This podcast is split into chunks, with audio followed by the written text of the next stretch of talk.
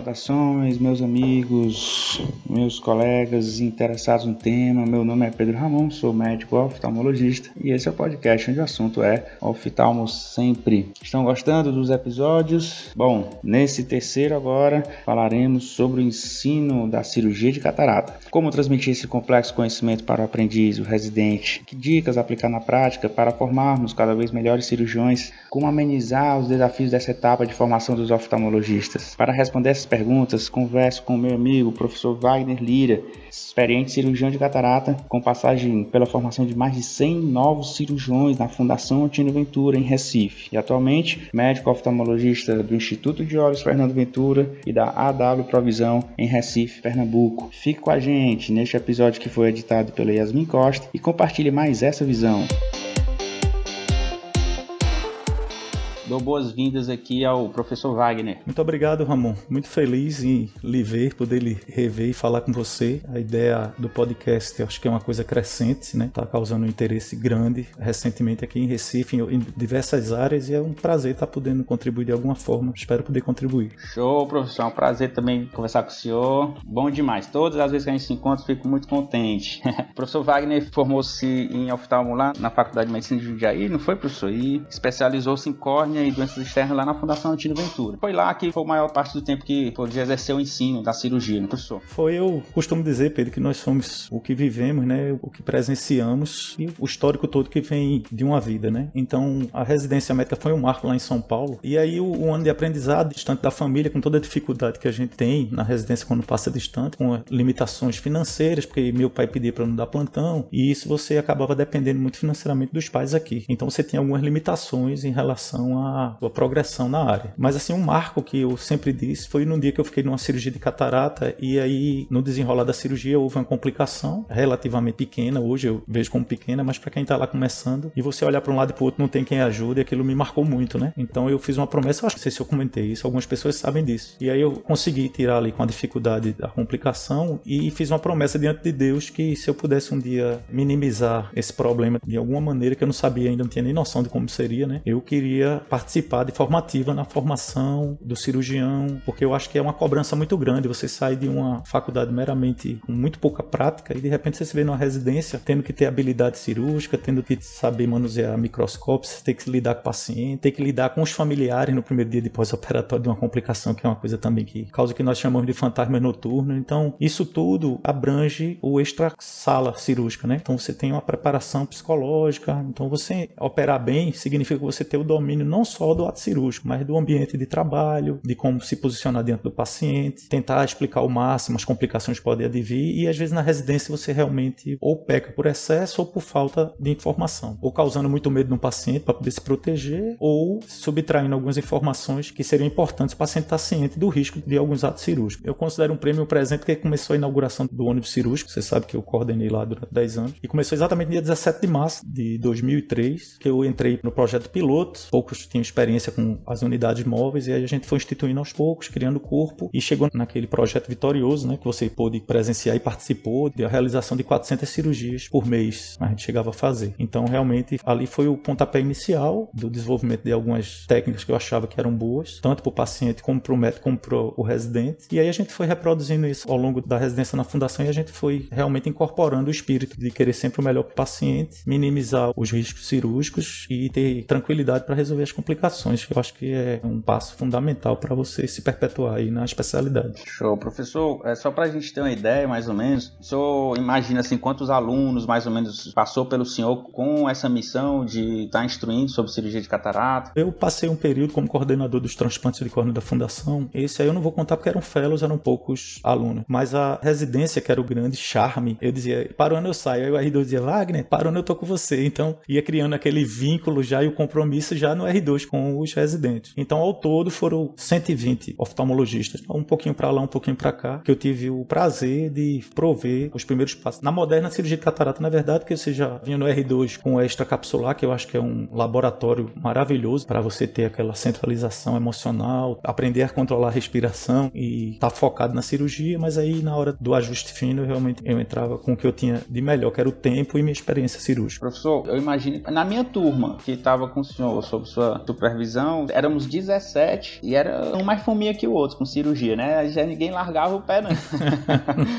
Era todo mundo ali. E saiu todo mundo muito bem, graças a Deus. Eu me lembro que a gente tinha discussões muito boas e saímos com volume muito bom de cirurgia e todo mundo muito confiante. Também pós-residência, a gente tem um grupo até hoje que a gente discute e conversa. Todo mundo muito confiante no assunto também. E eu, assim, claro que não era só o senhor que estava dando as instruções, mas o senhor era nosso líder lá. Tinha que chegar no bloco cirúrgico, lá tinha, eu não sei como tá hoje, mas chegou uma época que a gente tinha 11 salas cirúrgicas, né? Oito em cima, três embaixo. E você chegava no bloco cirúrgico, tem uma cirurgia para mim, peraí, mas o professor Wagner tá aí? Tá, opa, tá tranquilo, vamos botar pra frente. Dava tranquilidade. E era muito bom. É, essa segurança é... aí, né? é uma coisa boa. Impressionante o número da fundação, né? Impressionante. Pedro? Porque você fala aí 11 blocos cirúrgicos. Quando eu tava em São Paulo, tinha feito 30 cirurgias achando massa. Quando ela disse, não, a gente faz 30 aqui num turno. Aí eu, é, aquela sensação de que tem um, um aumento aí na história, mas quando a gente vai e constata que a estrutura é montada para dar certo e realmente funciona de forma impressionante e com aquele rigor necessário, né? Que a gente só vai entender o rigor do Dr. Marcelo e do Dr. Rono depois que a gente sai. Sabe que residência sem aquele rigor ela não funciona. Exatamente, exatamente. Simplesmente não funciona. Já que o senhor puxou até o gancho aí, professor, é, eu também, quando eu saí, e a gente, quando sai, eu acho que vai encontrando outros serviços, vai comparando com a nossa formação, né? Eu vi assim que é, ali a fundação era um rigor, era uma coisa muito legal, era uma estrutura gigante, né? Que funcionava muito bem, era impressionante mesmo.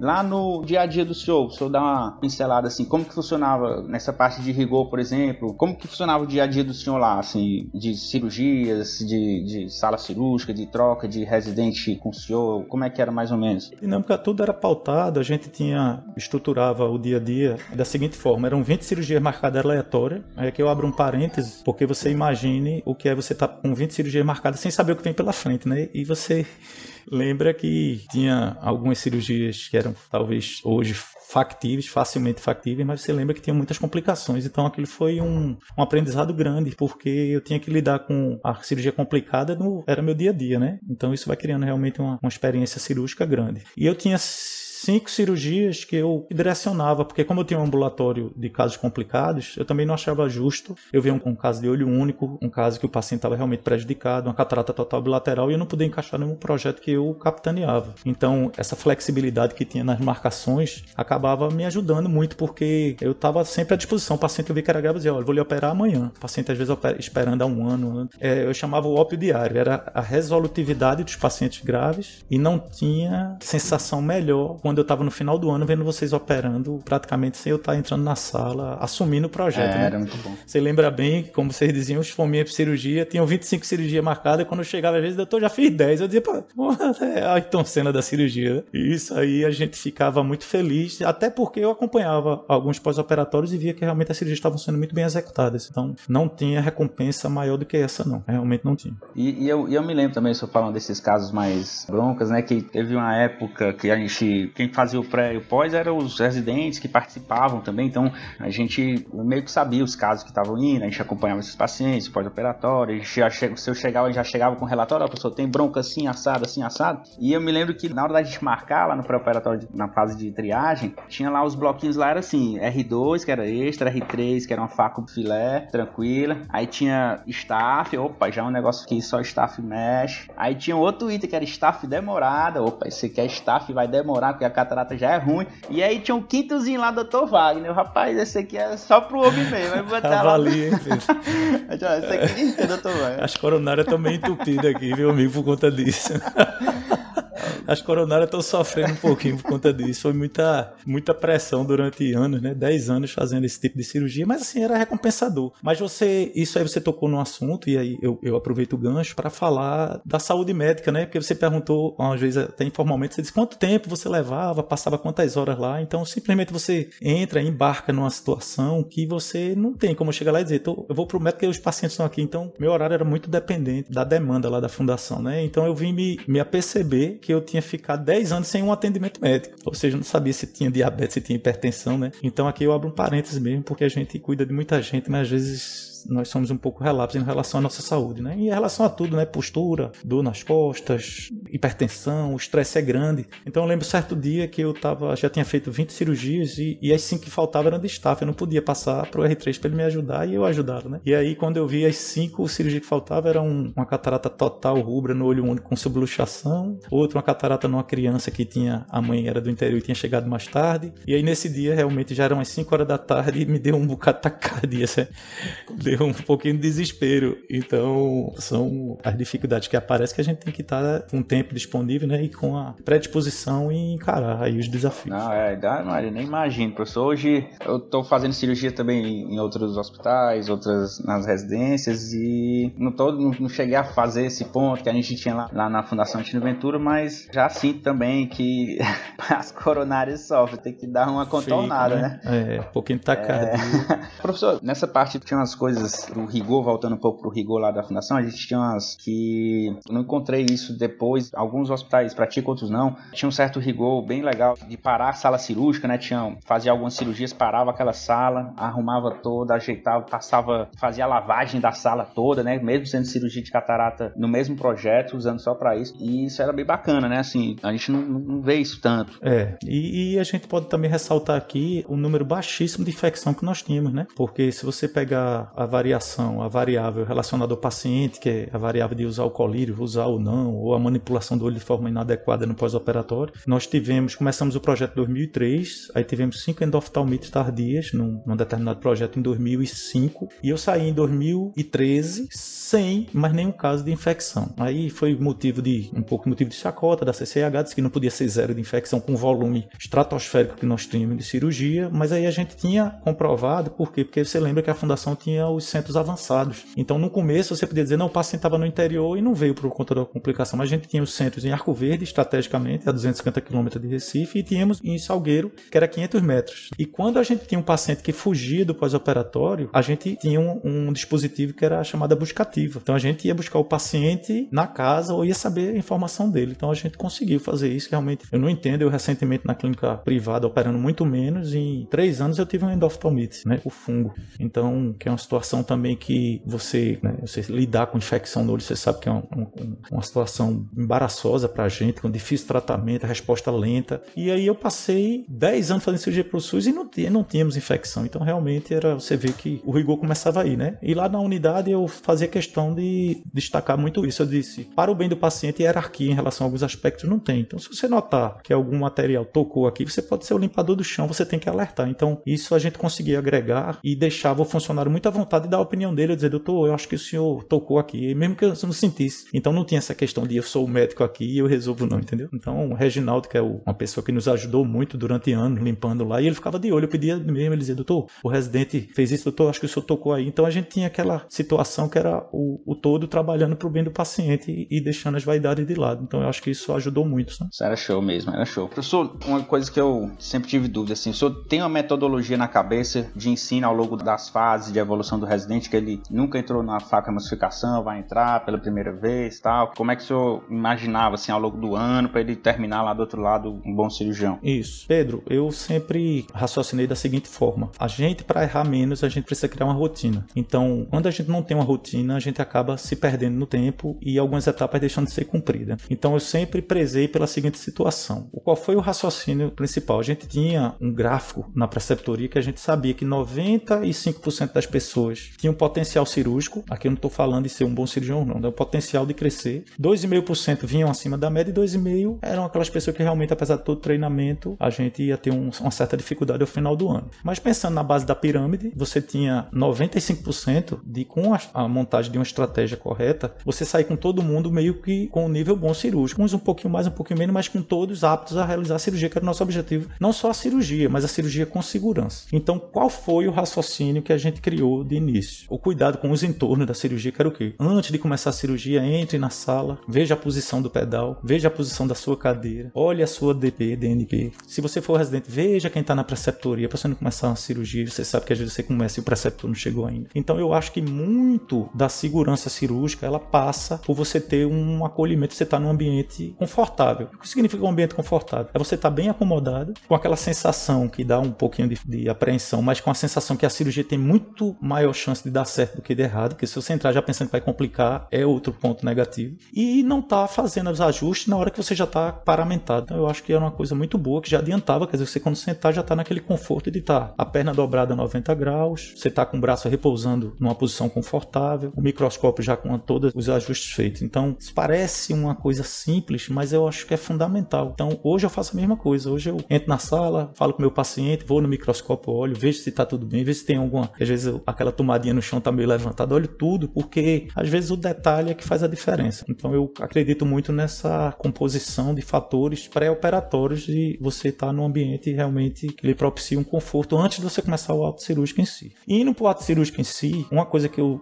sempre notei é que o tremor de mãos, a gente tem um tremor essencial, algumas pessoas que têm, né? Então, inclusive cirurgiões renomados que tomam beta-bloqueador para poder operar. Mas o, o, tremor de mão, que é uma coisa extremamente nociva, porque você está trabalhando com as, as, dimensões milimétricas ali, ou até micrométricas. A cápsula posterior tem micra, não tem milímetros. Então, a cápsula anterior também é muito fina. Então, você trabalhar com tremor de mão era um fator limitante. E aí, o que é que eu raciocinei? A primeira coisa é o posicionamento da mão. Você está com a mão devidamente confortável e, e bem posicionada. Tentar aprender os, os instrumentos, tanto a, a, ponteira do faco como o side port e os instrumentos que você manipula pelo side port de maneira confortável também e aprendendo a fazer o movimento com as polpas digitais, era o que sempre eu fazia, aquele movimento de rotação, fazendo com que a cirurgia flua com uma certa delicadeza. E você consegue fazer isso já no começo. Agora, é, quando você está ali na insegurança da cirurgia, com medo que o, o faco caia da sua mão, com medo que quando você aperta o terceiro instrumento, você acha que é uma britadeira. Então isso causa um, uma ansiedade que gera o tremor de mão, que é muito ruim para quem está começando. Então eu tinha a teoria de apoiar a mão, né? Pedir sempre para a pessoa respirar normal, relaxar os ombros, porque se você até hoje, se você se pegar, de vez em quando você está na cirurgia mais tensa, você está com o ombro contraído e levantado. E numa cirurgia que demanda um tempo maior, isso se torna extremamente desconfortável e pode causar tremor de mão. E aí o grande passo que eu acho que me deu confiança para poder estar tá dando,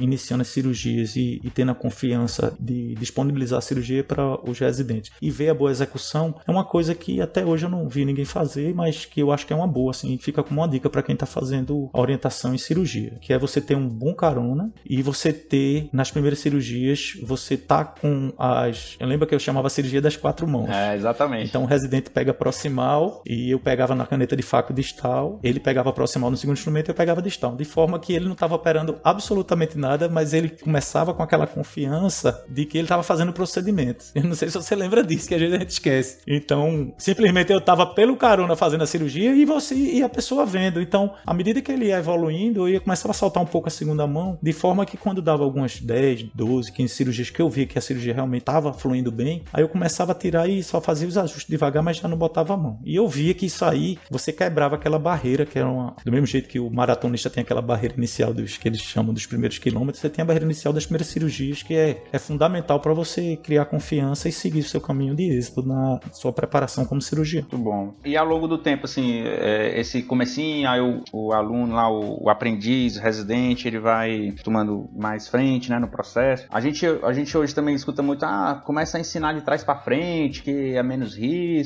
Se eu tinha, assim, algumas, ao, ao, longo da evolução, alguns pontos específicos, assim, ah, vou começar de trás, na hora da, ele vai vindo, aí por último vai ser a rex, a incisão, a, tinha alguma coisa nesse sentido, assim? Você lembra que quando eu ia para faca musculação em si, eu fazia essa técnica, a gente chamava, brincando, a técnica das quatro mãos, mas eu sempre a introdução, que era o paciente pegar confiança, porque de todo jeito, às vezes o paciente estava ali, a gente tinha que falar de uma forma, né, que ele não entendesse que o residente também estava participando da cirurgia. Então, de uma forma que eu achava mais fácil. Por quê? Porque você já, a partir do momento você já fez a IA, você tá com o saco amplo lá, já tem a técnica do bom implante da lente, você tinha uma chance pequena de complicação, apesar de ter muita complicação relacionada ao implante da lente. Mas eu colocava a lente parcialmente, então fazia o movimento de colocar a lente no saco capsular, mostrava como é que se rodava, quer dizer, muito jeito e pouca força, né? Praticamente a gente não tem força em nenhum momento para fazer a cirurgia, né? Não sei que vai fazer a cirurgia de osso aí em órbita, mas em cirurgia de catarata você não precisa de força. E aí depois ia apresentando a IA, que eu acho que também eu tive que sofrer muito na minha vida com a técnica ideal. Eu sempre falava naquela, era, eu chamava IATA, né? Que eu chamava irriga, primeiro passo, apreende, né? Traciona obliquamente e só depois que você aspira. Então não é irriga e aspira,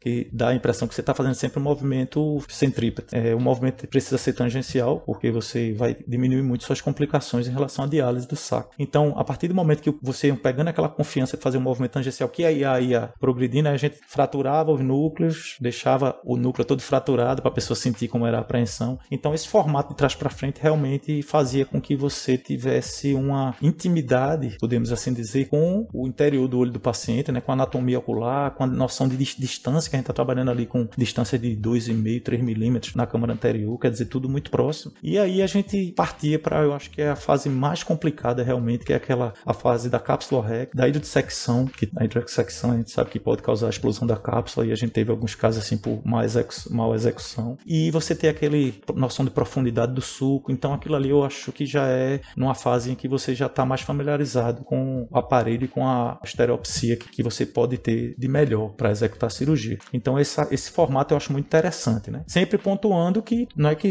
talvez você seja menos complexo, mas sem subestimar os passos cirúrgicos finais que também podem causar muitas complicações. Sim, verdade. Hoje eu acho que quem passa comigo lá na residência também, eu noto muita, assim, eu tenho muito ciúme da incisão, professor, sinceramente, assim, para mim, passo cirúrgico que, que eu deixo realmente pro final, um pouco mais pro final, porque a incisão ruim ali vai ser a cirurgia toda brigando, né? Eu tento deixar eles com muita, assim, uma, uma percepção da importância da incisão, que eles, ah, mas a incisão, eles ficam já pensando na Rex, né? Pensando na Rex, pensando na hora de pacar lá mesmo, na hora da, da conquista, mas desde o comecinho, né, já, já, já, é um passo que, puxa, vai atrapalhar a cirurgia toda, eu, eu tenho muito ciúme da, na hora da incisão também. Perfeito, Pedro. Você sabe que a, a incisão curta, a incisão muito longa, a incisão não centrada em relação ao eixo, ou seja, quando ela fica oblíqua, você dificulta todos os passos. Simplesmente, às vezes é melhor você fechar aquela incisão quando ela fica muito mal confeccionada e fazer uma nova incisão. A gente, você lembra que a gente fazia isso quando ela estava muito ruim? E às vezes era isso. Não, tô conseguindo fazer a Rex porque ela estava oblíqua e quando você ia caminhando para o lado que tem que caminhar, a pinça travava. Então, às vezes você não tem essa percepção, né? Você está tendo aquela dificuldade e não tem maturidade para saber o que é que está desandando na cirurgia. Então, aí o, o olhar realmente da,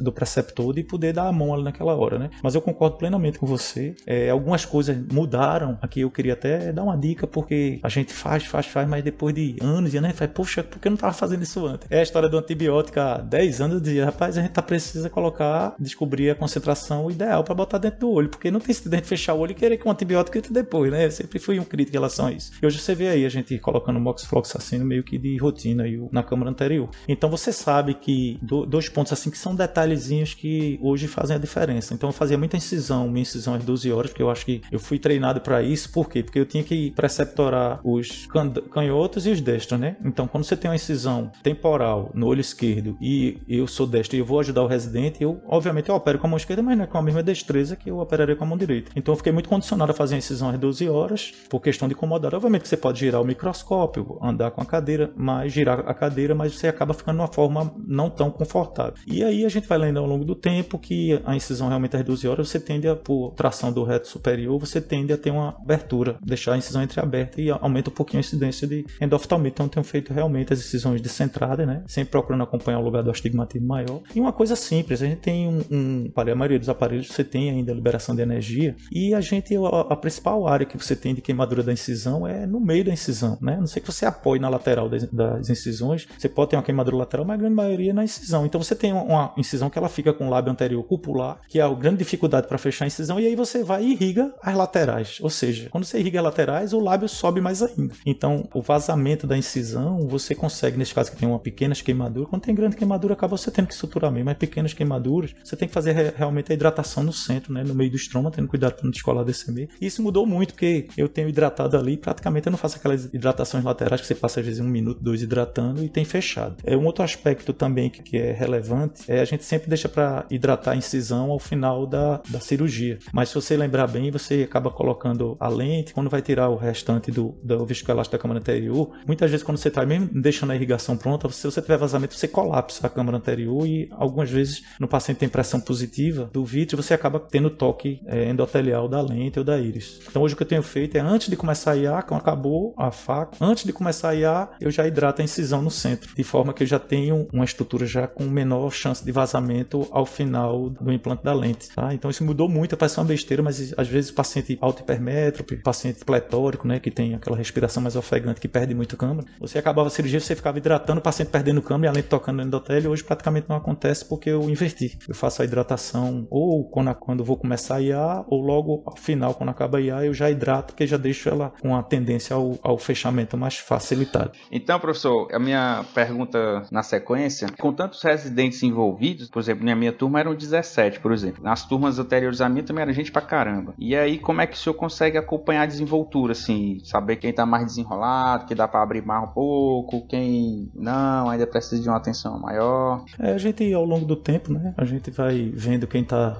respeitando a passo dependência. Importante você falar isso, porque às vezes você tem a confiança de deixar o residente numa sala ao lado, né, fazendo a cirurgia, e a pior coisa que pode existir a omissão de uma complicação, por exemplo. Obviamente eu não vou citar nomes, eu cito um, um caso que aconteceu de, acho que a gente tinha feito 30 cirurgias num dia, no tempo que eu fiz 12, o residente fez 18. Eu disse, ah, tudo bem que minhas cirurgias são mais complicadas, mas... E aí nesse dia, no pós-operatório, eu desconfiei, cheguei é, no pós-operatório de surpresa, de supetão, e estávamos lá diante de oito casos de ruptura, um afasco. Eu sei que às vezes você tá lá, meio que, meu Deus, será que a pessoa vai ficar me vendo? Então a residência, ela tá ali para isso. Então você tem que ter com quem contar, você tem que ter o espírito de que a, o bem-estar do paciente está acima da, do seu ego, né? De um pretenso ego que não, não assume, por exemplo, a existência de uma complicação que infelizmente a gente pode estar tá, tá sujeito. Então acabava que a gente tinha dois tipos de triagem, porque você sabe que eu já ia preparando meus substitutos na unidade móvel assim e ficaram alguns que alguns no meu lugar, né? E a gente tinha um critério que era exatamente as pessoas que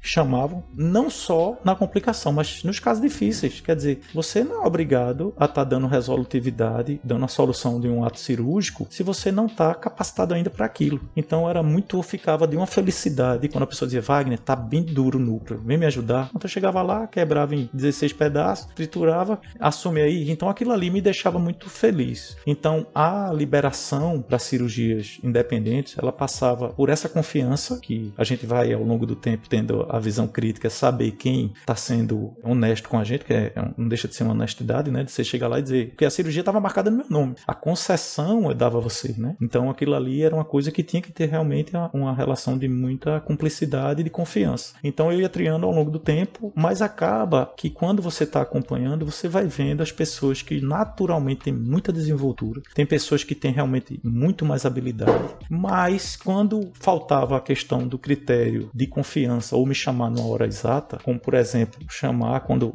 o tempo de facomunicação já estava em 6 minutos, ele podia ser habilidoso como faz, mas aquilo pesava negativo para ele, né? de forma negativa para ele. Então, eu ao longo do tempo eu fui fazendo essa triagem, fazendo uma compilação, agregando os conceitos de passo dependência, ou seja, de você ter aquela consciência que tem que ter o passo dependente, que se deu alguma coisa errada, você tinha que chamar, porque obviamente eu já estou falando fase mais adiantada, onde o residente ele já está tá tendo autonomia de operação. E na fase em que eu estava triando as cirurgias, a gente ia como eu fazia a, aquela cirurgia de quatro mãos, então eu ia liberando à medida que eu via que o residente realmente estava desenvolto. E era impressionante como alguns, algumas pessoas, após 10 a 12, 13 cirurgias, estavam fazendo a cirurgia brilhantemente bem. E eu sempre dizia: corra dos casos mais complicados, porque para você nessa fase é muito melhor você fazer 50 cirurgias com a catarata de duas cruzes do que você achar que uma catarata mole é fácil, complicar, pegar uma catarata super dura, atrapalhar o paciente, atrapalhar a sua confiança. Então alguns residentes dizem, ah, deixa eu fazer essa catarata total. Dizem, não, não é a hora ainda não. Então a gente ia aprendendo a fazer aquela a triagem dentro da triagem, né? Esse aqui dá, esse aqui dá para você, esse não dá. E isso gerava alguns problemas, porque às vezes a pessoa realmente estava se sentindo tão capaz que começava a entrar numa seara que a gente sabe que ele não estava preparado ainda. Então isso imputava em algumas complicações que a complicação ela, ela pode aparecer, mas quanto mais precoce você identificar o risco, né, ou o início da complicação, mais fácil você retirar. Então quando essa fase é extrapolada cria-se realmente um problema o paciente e para o ambiente. O senhor comentou aí das, das complicações. O que, que, o que, que o senhor via que era mais comum, assim, no iníciozinho, onde é que a pessoa complicava, quando estava um pouco mais confiante, onde é que ela complicava, e lá no final, quando estava perto de... O que, que eram as, as coisas, as complicações mais comuns em cada fase, assim, mais ou menos? É, como você falou, a gente, infelizmente, no serviço do SUS, a gente tinha aquela, o reaproveitamento daquelas lancetas de, de faca e muscação, e algumas delas tinham perdido o, o fio, né? E era muito comum você ter a pessoa forçando e isso causava. Você tinha, às vezes ela estava com a lateral até preservado o fio, mas tinha aquele levantamento da ponta, da extremidade da pontinha. Então isso faz com que o túnel fique mais longo, descola descer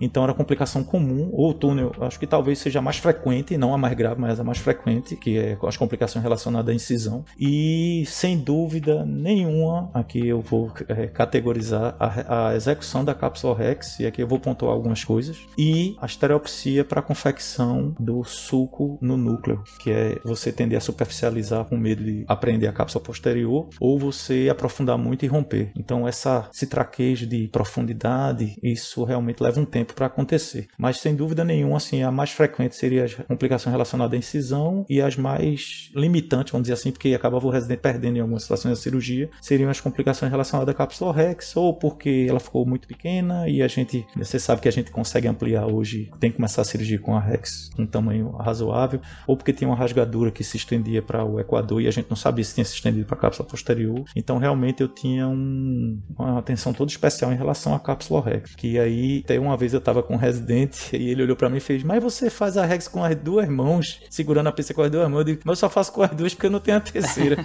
Se não era a terceira mão segurando a pinça.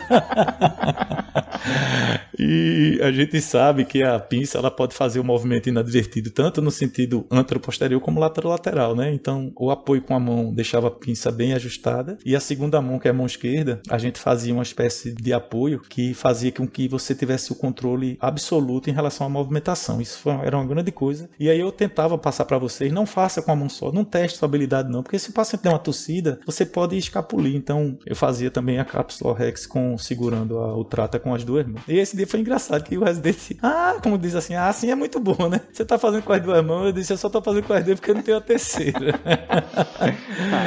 e aí eu acho que a cápsula Rex é uma coisa que antes de ser executada, ela tem que ser muito estudada os movimentos, né? Você vê muito vídeo, treinar em os movimentos no papel de seda que você vê como é que acontece. Ficava brincando, o papel de salgadinho é o melhor exemplo, né? Que é um papel super resistente. Mas teve, deu um picote, ele se abre todo. É o movimento sempre fazendo a pega correta na cápsula, né? Não sempre pegar na aba livre, não pegar na aba dobrada.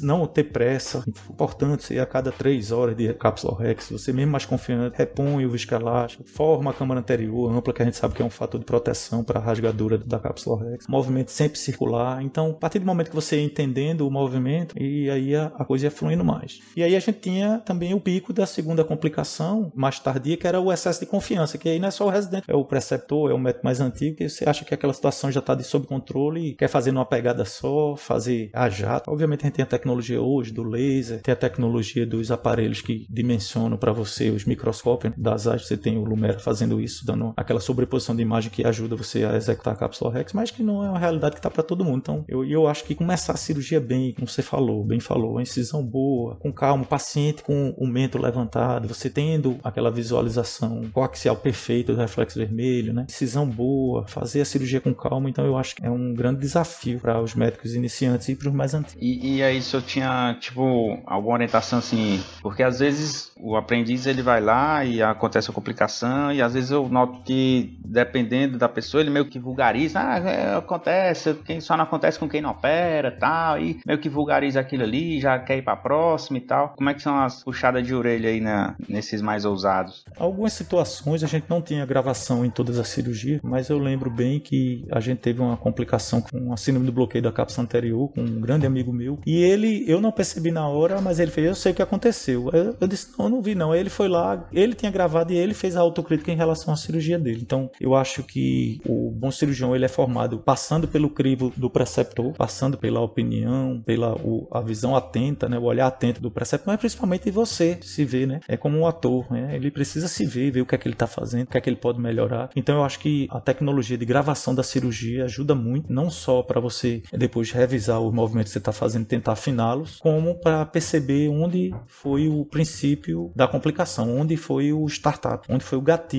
para aquela complicação. Então eu acho que é fundamental isso, porque algumas vezes a gente acaba sendo um procedimento tão rápido que a gente não consegue realmente identificar onde foi a, a complicação. Mas eu sempre, assim, eu não tive muito problema em relação a isso, não. Eu tinha mais problema em relação a eu tentar amenizar, porque era muito comum o residente, depois de uma complicação, ele desanimar e passar a não querer operar e dizia que ia para operar no dia dele, dizia que não estava se sentindo bem e tal. E era uma. Eu acho que meu problema era muito mais em retomar a confiança dele do que propriamente alertá-lo da gravidade que as complicações têm. E professor, é, ainda acho que eu tenho só mais duas perguntas aqui. Uma delas é essa da instrumentação, do equipamento. A gente às vezes tem aluno, ah, eu prefiro, prefiro os instrumentos da casa mesmo, aqueles que estão bem rodados, porque eu aprendendo assim, quando eu pegar um instrumento bom, eu vou estar melhor ainda tal. E a, a, o que, que o senhor pensa assim sobre isso? treinamento instrui, ó, vai começar, compre logo seu material, compre... até porque às vezes, às vezes eu fico nessa dúvida de compre logo seu material, mas ele vai meio que comprar nas, nas minhas preferências, né? Porque ele não tem experiência para decidir, decidir bem o que, que ele gosta mais. Isso aí passa também por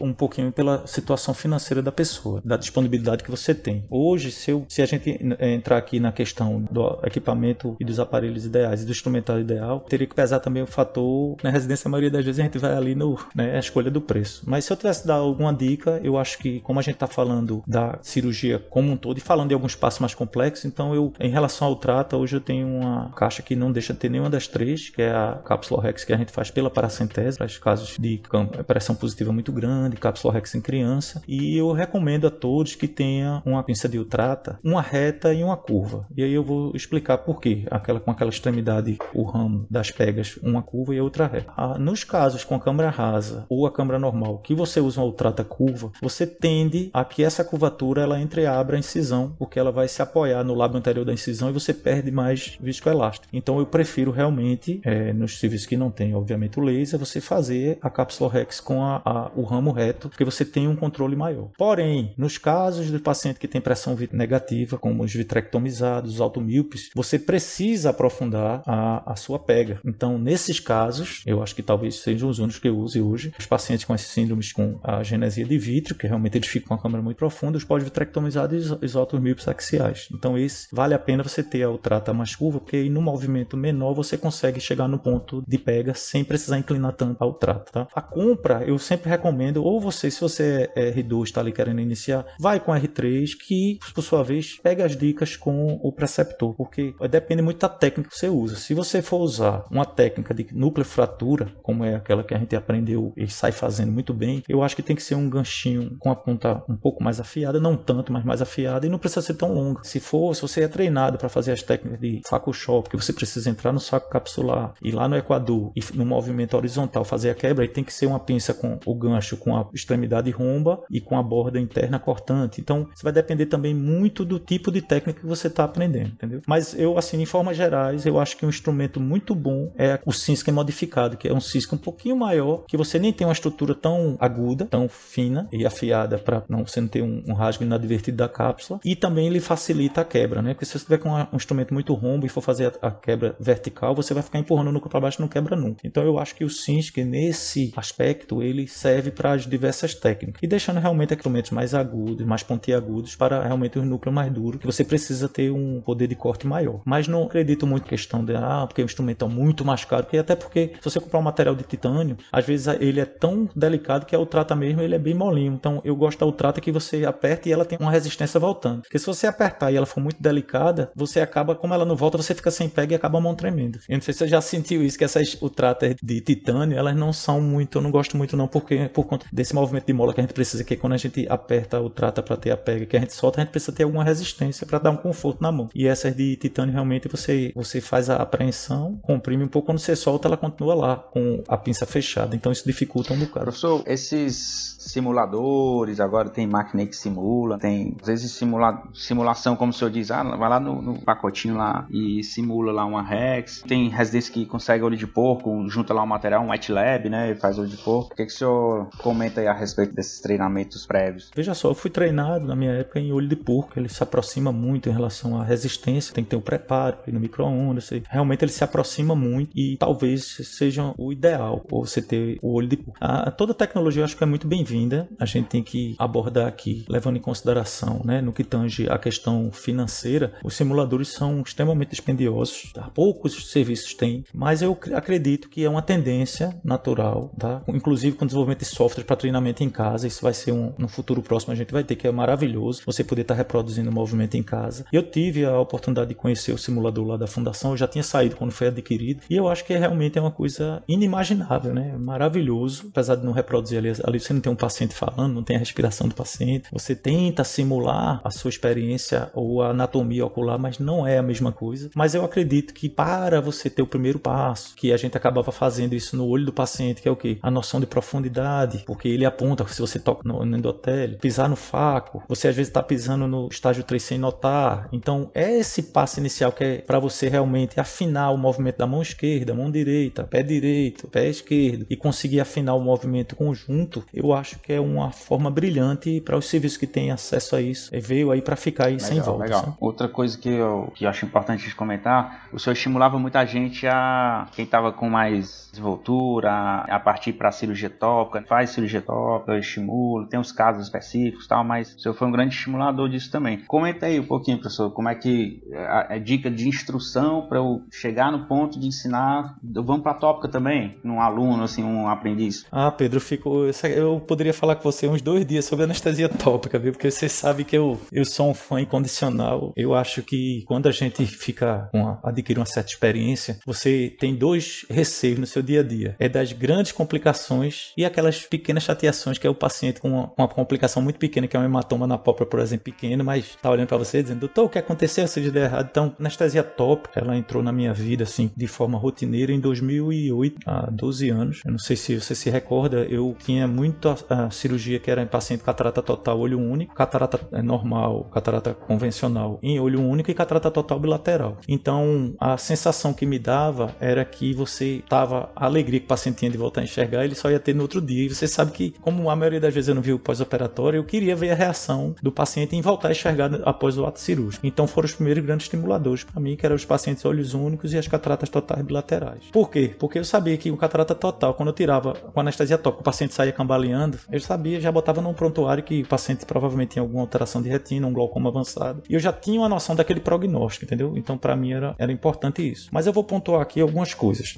A primeira coisa é que a gente se acostuma com algumas complicações simples, mas que podem causar desconforto na relação médico-paciente ou até implicações legais. Então, em vez de falar da tópica, eu vou falar dos problemas que eu já vivenciei ou por cirurgias capitaneadas por mim ou naquele ambiente que você viu que a gente tinha cirurgia o tempo todo com pacientes bloqueados. Então, a gente vai ter uma estatística de uma perfuração ocular para cada 5 a 6 mil bloqueios anestésicos, tá? Obviamente, hoje teve uma evolução mais, tem muita gente fazendo com agulha de insulina na carúncula, mas você tem uma complicação que você vai fazer um procedimento anestésico e você lacera o olho ou perfura e injeta anestésico dentro do olho. Eu tive a oportunidade de ter um caso desse dentro do, da unidade cirúrgica, do, da unidade móvel, e tive algumas situações que eu presenciei, inclusive em cirurgia de estrabismo, tudo lá, porque eu vivia ali no bloco. Então eu achava aquilo catastrófico, quer dizer, uma coisa que já acontece na anestesia. Então aquilo veio ali também a fazer com que as complicações, que não são poucas, que eu posso listar aqui as mais importantes, a perfuração, a paralisia da musculatura extraocular, a pitose pós-operatória para paciente mulher jovem é um desastre. A gente diz, não, a maioria regride com 3 a 6 meses, mas você vai ficar ali 3 meses a paciente com a pálpebra caída, reclamando do procedimento, que alguma coisa deu errado. Então, essas são as pequenas, grandes coisas, como meu pai dizia, né? Deus está nos detalhes. Então, a anestesia tópica, ela veio trazer algumas situações de melhora do procedimento cirúrgico, que é a diminuição da pressão vítrea, porque você, em todo momento, em relação à pressão que você teria no mesmo paciente, se fosse o bloqueio, você em todo momento tem a pressão negativa do vítreo. Isso ajuda muito na execução do procedimento cirúrgico, menos colabamento da câmara, menos colapso da cápsula depois que, ela, que você já tirou o conteúdo ali, ela está livre. Então, isso veio fazer com que realmente eu tivesse menos complicações intraoperatórias e pré-operatórias, no caso da perfuração com agulha do globo ocular, e pós-operatórias que a gente só vem ver algumas complicações, como paresia muscular, hematoma. Já teve um caso lá que o paciente ia fazer um transplante de córnea, fez um, aquele hematoma grande, não se tinha experiência na época com a descompressão de órbita, quer dizer, o paciente fez uma órbita aguda e teve uma amaurose por conta de compressão do nervo óptico. Então, aí você diz, não, vai, você tá de, sei lá, 30 mil cirurgias que você viu lá na fundação, né? Não tô dizendo que eu fiz, mas que eu participei e vi outras pessoas fazendo. Você teve 10 casos, mas são 10 casos desesperadores. Então, eu acredito que a anestesia tópica, você tirando essas complicações do seu dia a dia, já é uma grande coisa. Eu acredito já nisso. Então, o primeiro passo fui eu tomar a iniciativa de fazer. Mas o segundo passo foi ver o porquê muita gente não aderia. E aí eu fui vendo que é exatamente esses detalhezinhos que vão surgindo, Pedro. O grande problema da anestesia tópica é você não estar tá confiante com o procedimento e você não passar confiança ao paciente. Como é que não se passa a confiança para o paciente? Se você tem um paciente que tem a analgesia ali com o colírio, mas ele está com o sistema sensorial funcionando, o nervoto funcionando, se você botar uma iluminação grande do microscópio no olho do paciente com tópica, ele vai pular, ele vai querer levantar. Então, grande divisor de águas foi a analgesia que a gente consegue com o colírio, colírio anestésico imediatamente no pré, quando eu sento o paciente auxiliar de pinga. Por quê? Porque eu faço aquele pooling da Chilo a 1% já na superfície. Então, a partir do momento que você tem uma superfície com pálpebra, conjuntiva anestesiada, você na manipulação você já sente que o paciente fica mais confiante. E aí o passo a passo é esse: a anestesia tópica com colírio, depois vem a chilo e depois a, por último a xilocaína na câmara anterior. A xilocaína na câmara anterior seria outro parâmetro, porque a gente descobriu, foi vendo ao longo do tempo, que a dor, né, a ardência, ela não é causada pelo próprio anestésico, não. O que causa mais desconforto é você associar o volume que já existe na câmara anterior e o paciente ter um aprofundamento com aquela retroposição da íris. Então, a partir do momento que a gente descobriu isso, o que é que a gente faz? Em vez de injetar na câmara anterior, a gente descomprime um pouco a câmara, irriga um pouco, descomprime, irriga e vai fazendo a substituição lenta e progressiva, de forma que eu posso lhe dizer que nesses últimos 12 anos eu precisei bloquear um paciente ou dois, porque realmente aqueles órbita muito funda, e, mas mesmo as cataratas totais, tudo eu, eu tenho, tenho feito. E, inclusive tem um amigo nosso que está fazendo extracapsular com tópico em Roraima. Eu fico impressionante, mas é impressionante se você tiver aquela confiança, paciente com analgesia total e como você tem a, a extra funcionando de forma também sem pressão vítrea, como ela transcorre também sem. Obviamente isso não é para todo mundo, né? Para as pessoas dizer, ah, vou fazer uma extra com tópica, mas que é factível. Sim, sim, sim. Então hoje eu sou muito tranquilo falar. Eu fui para o congresso, agora a gente discutiu lá numa mesa redonda sobre anestesia tópica. E aí eu fui falando dessa questão da analgesia, da iluminação, tá? Eu boto a iluminação em 5%, o paciente não sente nada e eu vou aumentando. Quando eu vou para REC já está em 30%, 40% e ele já está totalmente acostumado. Você vai desensibilizando ele em relação àquela fotofobia que a, o microscópio, a luz do microscópio dá. Então eu acho que é, sendo um procedimento também passo dependente, você fazendo a mesma rotina, é uma coisa que, graças a Deus, meu Deus, eu agradeço hoje estar fazendo tópica porque você realmente entra numa, numa onda de, de confiança e de minimizar a praticamente zero suas complicações, das mais simples até as mais graves com anestesia. É, professor, eu, eu na, na minha prática sou muito da linha do senhor, né? Claro, vou que o senhor me, me orientou, uso muito na prática, vou muito de tópica também, mesmo cataratas totais. Até porque você já saiu operando muito bem, viu, amigo? do Você já saiu operando bem com tópica aí, você não podia fazer o contrário, né? Já saiu na residência maravilhosamente operando bem e com a anestesia tópica agregada já ao seu dia a dia. Isso é muito não, bom, é bom ouvir show, isso. Foi muito show. Não, e, hoje a minha, minha rotina, eu, eu, é muito raro pedir um bloqueio e eu fico com medo do anestesista também. Eu converso com antes, eu, se eu não conhecer, opa, rapaz, tá, eu converso um pouquinho com ele para saber, porque eu fico com muito medo dos bloqueios também. Mas é isso aí, eu tô nessa, tô nessa linha de tópica também, a, a a sua orientação me marcou muito.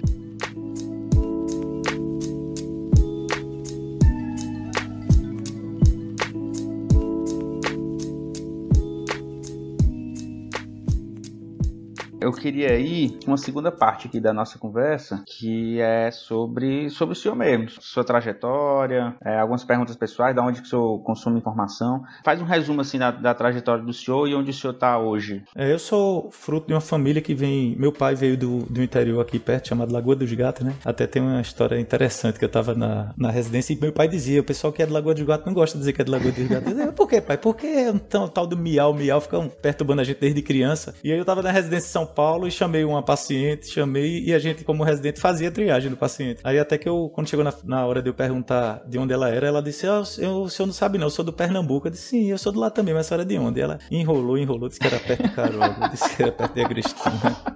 Aí eu cheguei uma hora que eu disse: mas a senhora não é de Lagoa dos Gatos não, né? Rapaz, ela deu um pulo da cadeira, perguntou se era adivinha. e aí eu disse: pronto, entendi agora o que meu pai me disse. Então meu pai era realmente veio muito cedo, que era uma área, uma região que a família Lira tinha muita gente lá, mas ele veio para o Recife atrás de condições melhores de estudo, ingressou na Marinha, era militar, tá? E foi o grande motivador. Por quê? Porque ele não era médico, mas ele conseguiu fazer minha mãe entrar na faculdade de medicina na Universidade Federal com quatro filhos dentro de casa e sendo professora primária. Você imagina que foi isso, né? Então foi um, uma coparticipação grande dele aí, estimulando, fazendo. Minha mãe entrou na faculdade de odonto, depois disse: Não, não é isso que eu quero, e conseguiu fazer. Entrou aos 31 anos na faculdade e formou-se já com 36, 37 17 anos. Então, eu vi esse esforço, né, da formação toda da minha mãe, isso também me motivou muito. Meu pai era sempre um entusiasta em relação à medicina, que ele dizia que era a profissão das profissões, tal. Então, era um, apesar de não ser médico, ele era um apaixonado pela profissão e acabou incutindo isso na gente, né? E aí eu passei na faculdade aqui na Federal, aos 17 anos, não sabia nem quem eu era, quando eu vi tava dentro da faculdade e aí me formei aos 23 para 24 anos. Passei um ano na aeronáutica, que eu não tinha servido antes, um ano na aeronáutica. Entrei na residência médica aqui na Universidade Federal de Pernambuco, mas é, não achei que era o lugar que eu devesse. Também por conselho do meu pai, ele dizia sempre: a residência é quem lapida o diamante, né? E eu achava que a residência realmente tinha que ser no lugar que fosse acima de qualquer suspeita e que fosse o melhor lugar do mundo, mesmo que não fosse, mas que você transformasse. E tem alguns lugares que você, mesmo que você se esforce, você não consegue transformar numa residência boa, né? Então eu fui para São Paulo, consegui passar no concurso lá do SUS e entrei na faculdade de um dia que era o, era o recomendado na época. Hoje até tá tendo alguma dificuldade lá, mas era uma faculdade muito boa na, na ocasião. E dou muito, e dou graças a Deus para isso, porque fiquei um período de dois anos na residência, meio que isolado do mundo, deixei noiva aqui, deixei tudo e fui lá realmente para aprender oftalmologia. Consegui realizar no, no, R2, que a gente não tinha R3, a gente fazia lá, como não tinha fellow, a gente fazia cirurgia de retina, cirurgia de estrabismo, mas tudo daquela forma muito com número reduzido, né? Que a gente só vem ter noção do que é volume grande, realmente depois que a gente é apresentado a alguns serviços, como por exemplo a Fundação Altino Ventura. E aí eu cheguei aqui com 32 facamificações e 32 extracapsular, me sentindo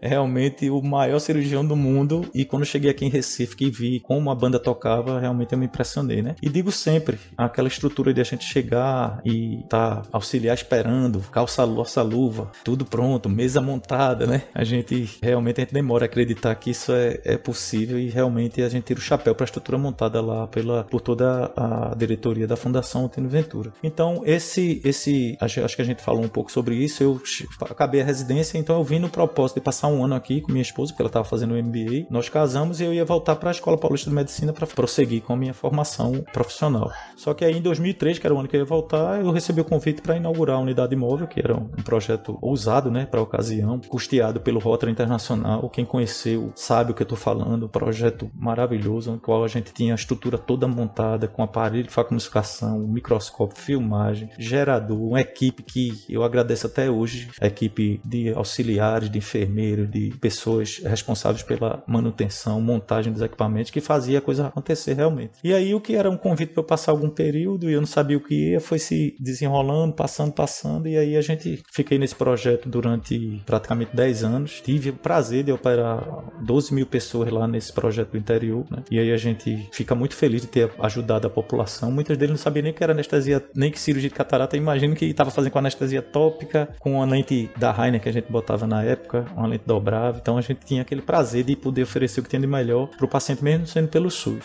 E aí em 2013 eu comecei a pensar em realmente parar, porque eu estava viajando muito e comecei a cochilar no volante. É um alerta também, né? Vocês sabem a história aí de alguns oftalmologistas que infelizmente perderam a vida se deslocando de cidade a cidade e não nunca concorrer com sono, né? A gente sempre perde. Então eu, a mais de 100 km por hora, porque eu tinha que me deslocar rápido, eu cochilei e acordei na, no acostamento. Eu, naquele dia eu prometi que não ia realmente continuar, não, porque eu tava me deslocando muito, assim, lugares até 250 km eu ia e vinha todo dia. Então eu ia e vinha, andava 500 km. E alguma hora, na probabilidade, eu ia me acidentar. Então realmente me afastei, mas não foi uma coisa súbita, né? Eu preparei tudo, escolhi os profissionais maravilhosos que ficaram depois de mim e fiquei muito feliz com a, a estrutura. Quem por acaso achou que eu tava torcendo para sentir minha falta era o contrário. Eu queria que a coisa funcionasse sem eu estar presente para poder realmente eu não precisar viajar mais. E a coisa realmente continuou, deu continuidade, até melhoraram, teve uma melhoria do tipo de lente, a estrutura ficou, foi ficando cada vez melhor. E até que em 2015 eu quis seguir realmente a minha carreira individual, abri minha clínica com minha esposa, uma clínica voltada mais para atendimento personalizado, né? E eu chamo sempre de acolhimento, a gente tentar resolver o máximo o problema do paciente. E no, na ocasião surgiu o convite para a gente compor a equipe do Instituto de Olhos Fernando Ventura, que era um serviço novo que estava sendo criado com toda a tecnologia disponível para refrativa, para catarata, para laser, para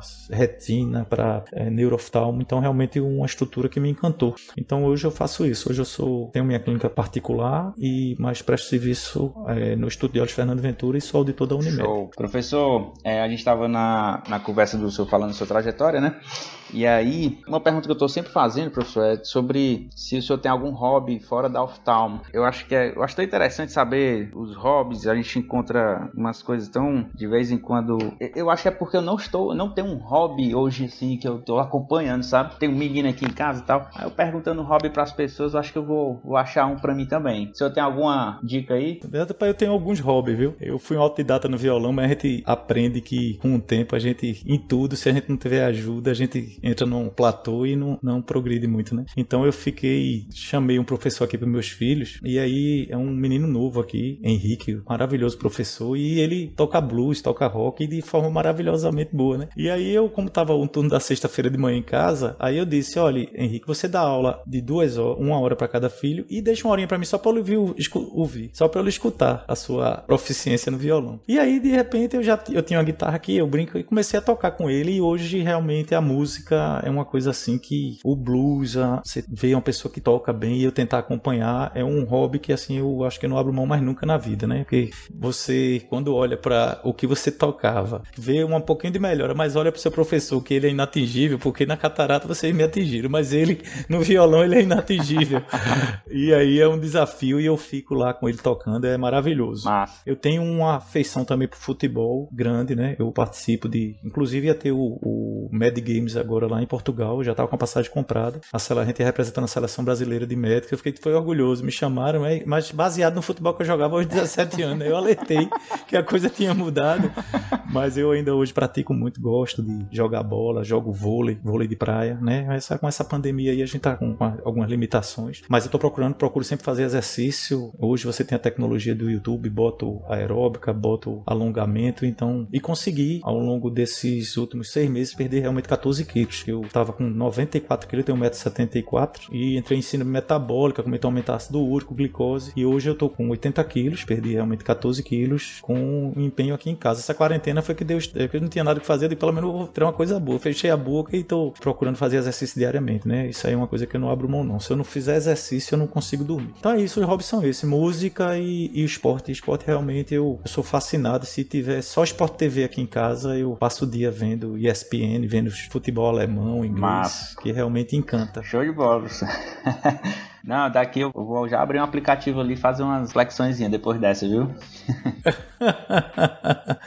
não deixe, não deixe de fazer não, porque realmente. E agora que você tá novo, quando a gente passa dos 40, o metabolismo diminui, amigo. A coisa complica mais, viu? Então, o terreno fértil tem que vir de agora. Começar a plantar de agora. Vou me atentar mais. Aí Sobre oftalmo de novo, o que, que o senhor indica aí de. Hoje na quarentena a gente tá vendo webinar pra caramba, né? Agora todo dia tem um monte. E eu mal consigo acompanhar aqui com a minha rotina de casa, com as minhas crianças dentro de casa, não vão pra escola, tá? A gente tem que dar um suporte. Mas o que, que o senhor indica assim de consumo de informação, de oftalmo, onde que o senhor geralmente estuda, aprende algo novo, acompanha aí o que tem acontecido? Você lembra que lá na fundação tinha uma biblioteca que, inclusive, na época não tinha nem DVD, era fita VHS, né? E aí eu, na época da residência, ainda tinha um estoque lá, com as primeiras cirurgias do Dr. Marcelo, a descrição dos primeiros implantes de anel endocapsular. Então, desde aquela época eu fiquei muito voltado para a tecnologia de mídia, de você aprender com vídeo, realmente, porque até não estou contra aqui os livros, tá? Os livros clássicos, até porque eu tenho Crashman de córnea, tenho, acho que oftalmologia se assemelha muito com dermatologia. Então, para um bom cirurgião, ele tem que ser um bom clínico oftalmológico para ele poder conduzir bem uma cirurgia, poder dar o diagnóstico perfeito, avaliar o endotélico avaliar anatomia. Então, eu defendo que a pessoa tenha um atlas muito bom, o Crashman, o Spalton, porque apesar de hoje você ter na internet, você tem aquela forma tradicional e os pacientes gostam de ver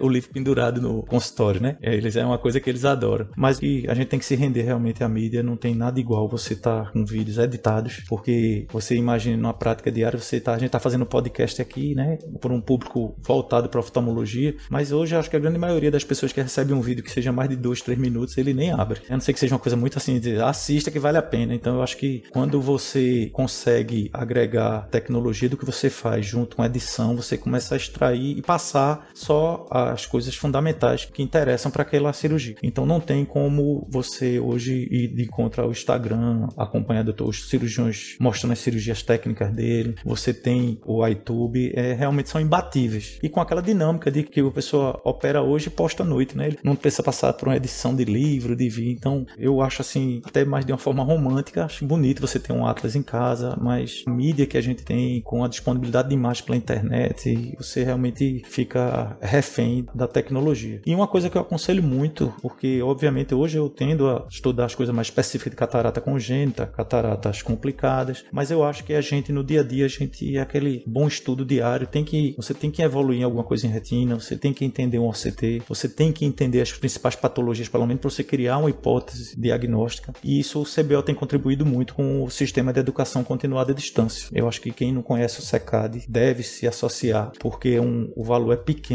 e você recebe edições maravilhosas, lhe atualizando com os melhores profissionais do Brasil, falando sobre catarata congênita, falando falando sobre tumores uveais, falando sobre as uveites, que tanto importa para o cirurgião de catarata. Então eu, eu imagino assim que você tem a mídia como grande fonte de aprendizado para a cirurgia, isso não tenha dúvida. Você precisa ser filiado a uma instituição como a Ascar e a Brascar para você receber revistas como a Oftalmologia em Foco, os arquivos, que também é uma forma de atualização com o que está ocorrendo de mais moderno no mundo. Mas a gente precisa, que era uma coisa que eu sempre sentia falta, para você não precisar ter um livro, você que não é da área do veículo, você precisar consultar um livro enorme ou um, um artigo enorme para aprender nessa, nesse sistema de educação continuada. Eles conseguiram extrair o sumo do que tem de mais importante em cada subespecialidade. Então isso aí eu não abro mão. Então eu, sempre que posso semana eu vou atualizando as informações em relação a. Até porque quando você estuda OCT, nós já, já tem o OCT, a Anjo OCT, as coisas vão evoluindo. Você, o paciente às vezes seu particular traz o exame, quer que você dê uma olhada e você tem que ter uma formulação mínima, né? Apesar de não ser estudioso,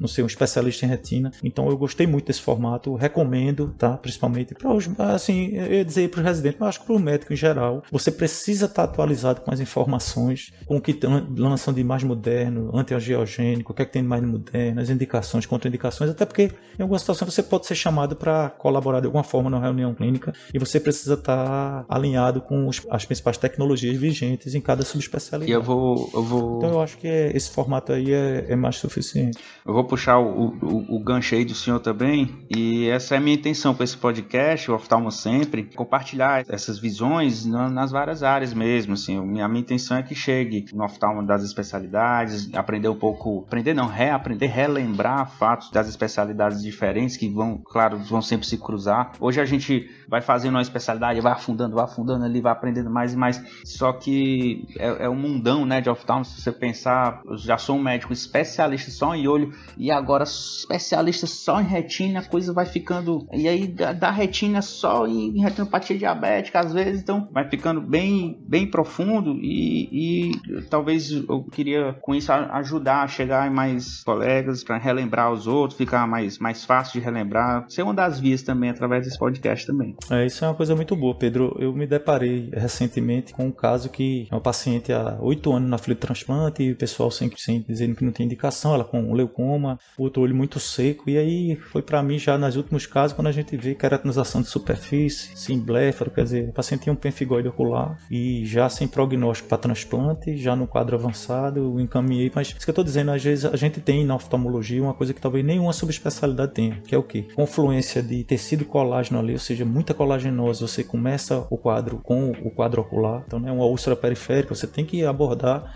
pensando que aquilo pode ser uma granulomatose de Wegener, aquilo pode ser uma artrite reumatoide, então você tem que abrir a mente. E você ter um acesso à microvasculatura da retina, podendo identificar, quer dizer, quando a pessoa vai avaliar o rim, você precisa de uma biópsia para poder ver como é que estão os vasos. A gente tá lá com uma janela aberta, com toda a disponibilidade de informações, formato, edema do nervo óptico, vascularização, alteração de mácula, sangramento. Então, eu acho que quando a gente cria essa paixão, né, e você, você para identificar, você precisa estudar. Então, quando você lê, que você se atualiza, você diz, eita, a causa principal de uveíte no lateral é essa. Então, você, isso é que traz a gente para ter o sabor de não se não criar um, uma rotina enfadonha, né? Então, eu tenho feito muito isso. Acho que esse secado me reaproximou muito da clínica, que eu sempre gostei. O primeiro trabalho que eu fiz aqui em Recife, quando eu voltei de São Paulo, foi alterações oftalmológicas nas doenças sistêmicas, né? Isso foi em 2002, que já era uma paixão que eu tinha de estudar o olho seco e ver se o paciente tinha alguma doença reumática, explorar os pacientes que tinham úlceras orais para ver se eles tinham alteração ocular, é, para ver se podia ser as doenças colaginosas cruzadas com alterações oculares, tuberculose palpebral. Então você tem uma gama tão grande que eu acho que a gente tem que, que criar o super especialista que hoje é preciso, mas sem perder a essência da, da medicina geral, que é o que faz a gente se diferenciar no meio. Né? Eu acho que é isso aí. Se puder ficar uma mensagem, é essa aí. Não, não abandone as outras áreas, procure sempre ler, tá se atualizando. Show de bola. Essa é a mensagem que eu compartilho com o senhor também. Muito bom. Professor, é, assim, é muito bom conversar com o senhor, reitero isso. É, é, Estou é, é muito feliz de encontrar com o senhor, da gente conversar. Eu, eu vou já programar uma, uma nova conversa também com um no, novo assunto para a gente destrinchar aqui. É bom demais. E agradeço muitíssimo esse tempo que o senhor deu, bastante tempo aqui que, que a gente conversou para a gente gravar. Eu queria saber se se, se disponibiliza, se alguém quiser entrar em contato com o senhor, por, por que meio, que via, tem mídias sociais aí tudo mais. O meu e-mail é wcornelira.gmail.com e infelizmente o Facebook eu achei que era uma ferramenta boa de divulgação, de conversa, mas a gente perdi um pouquinho da essência com o Facebook, infelizmente. E hoje eu só tenho o Instagram, tá lá como Wagner Lira 73. Então qualquer entrar em contato, quiser dividir experiências, a gente tá sempre aberto aí para novas amizades. Queria muito lhe agradecer, viu, Pedro? Você é uma pessoa que marcou aqui. Você pensa que eu tô esquecido do faqueiro do Wagner? você não esquece não. Até hoje tá guardado aí, tem o presentaço que você me deu. Tinha que ser de você mesmo, né? Os faqueiros do Vaguinho. Ô, professor. É isso aí, né? amigo. Você marcou um período aqui, a gente sente muita falta e faz parte disso, né? Você ter o contato social, interagir com as pessoas, que a gente com essa pandemia vai aprendendo muito isso. E tem muita coisa que a gente dá valor que não merece valor, e merece o valor que a gente dá. Então é isso, é as boas amizades, prezar pelas boas condutas, valorizar a família e lembrar que às vezes menos é mais. A gente às vezes precisa de muito para ser feliz. né? Exatamente. Pronto, quem quiser, quem quiser me achar também, eu tô no oftalmo Pedro Ramon no Instagram. Pode conversar lá comigo, sugerir é, algum outro convidado que você queira, que ache interessante, algum assunto também específico, tirar alguma dúvida do que a gente já conversou aqui. Peço que quem ouviu também, classi- quando classifique lá no, no seu agregador de podcast, dê as estrelinhas lá que você acha pertinente, se gostou, se não gostou, comenta, dá um feedback, é importante pra gente fazer esses ajustes finos aqui. E é isso aí, então finaliza esse episódio agradeço muito, professor.